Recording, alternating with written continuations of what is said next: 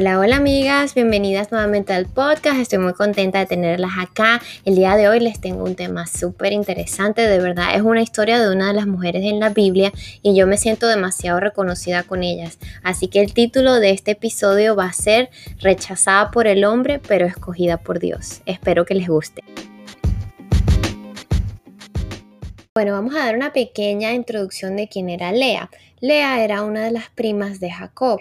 Jacob era uno de los descendientes de Abraham, de hecho, era el nieto de Abraham, el hijo de Isaac.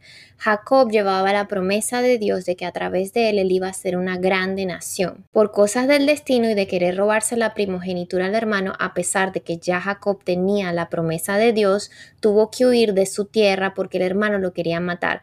En eso la mamá lo que le dice es vete a la tierra donde está tu tío Labán y mora allí por unos días hasta que se le pase a tu hermano la rabia. También le dice, quiero que te busques una esposa. Bueno, cuando Jacob llega a la tierra donde vive el tío, se encuentra con Raquel y se enamoró a primera vista de ella. Raquel era la hija menor de su tío Labán. Recordemos que Labán tenía dos hijas, tenía a Raquel la menor y a Lea la mayor. En la Biblia se dice que Raquel era una mujer de muy hermoso parecer. Seguramente Raquel fue, era muy hermosa físicamente, pero lo que se dice de Lea es que ella tenía ojos delicados. Se cree mucho de que Lea no era una mujer mujer bonita físicamente, pero por dentro Lea tenía un corazón humilde, un corazón bueno. Ella era una buena mujer. Entonces, como Jacob quedó tan enamorado de Raquel, fue a donde el tío Labán y le dijo, yo quiero que me entregues a tu hija Raquel en matrimonio, por ella voy a trabajar siete años. Y así fue, el tío Labán aceptó y Jacob trabajó siete años como siervo.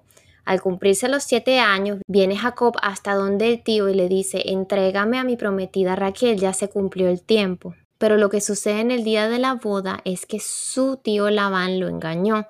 En vez de darle a Rebeca, lo que hizo fue que a la hora de consumirse el matrimonio le dio fue a su hija mayor Lea. Se dice que en los tiempos de antes las mujeres cuando consumaban el matrimonio se ponían un velo en la cara que no se quitaban hasta el día siguiente. Por esto fue que Jacob no se dio cuenta de que en realidad estaba acostándose con Lea en vez de Raquel. La mañana siguiente, cuando se entera de que en realidad con quien estuvo fue con Lea, fue a reclamarle a su tío Labán y le dijo, ¿por qué me engañaste? Entonces el tío le dice que las cosas no se hacen así. No se entrega a la hija pequeña antes que la mayor. Primero te tengo que dar la mayor. Entonces Jacob le dice, ok, te voy a trabajar siete años más para que me entregues por matrimonio a Rebeca. Su tío Labán le dice que sí, que está bien, que cumpliera su semana de matrimonio con Lea y después le entregaba a Raquel pero igual tenía que trabajar siete años más. Y esto fue así, él estuvo su semana de matrimonio con Lea y luego ya la semana siguiente se casó con Raquel.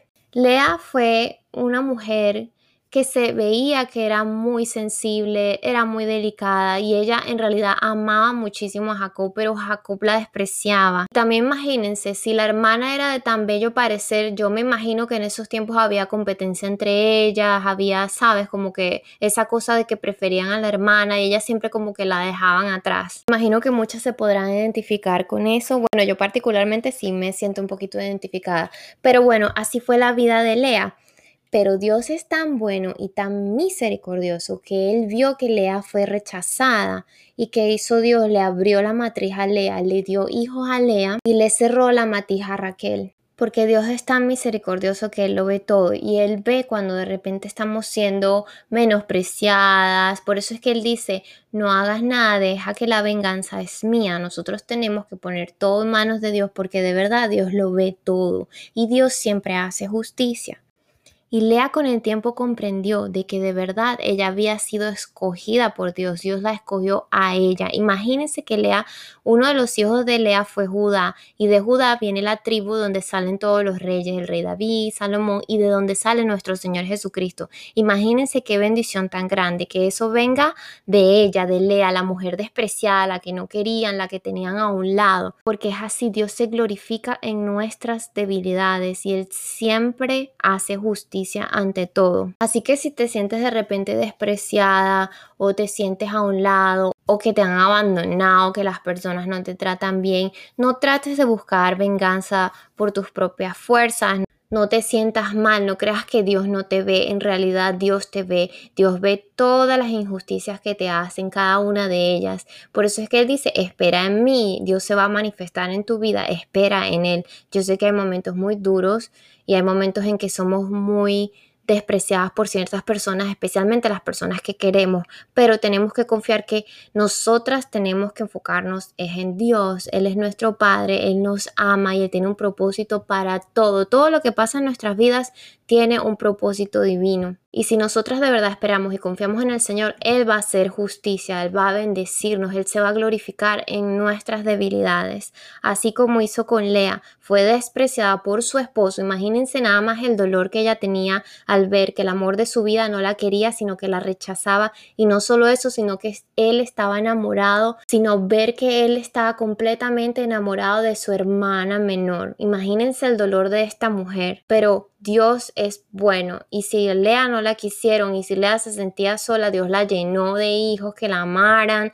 la, la, bendijo porque es así, el Señor es bueno, es misericordioso y nunca nos va a dejar solas, Él siempre está presente y los planes de Él siempre van a ser mejores que los de nosotras. Así que confía, acércate más a Dios, si te sientes mal, ve a la presencia de Él y llórale, cuéntale todo lo que te está pasando, confía en Él y deja que Él obre sobre tu vida.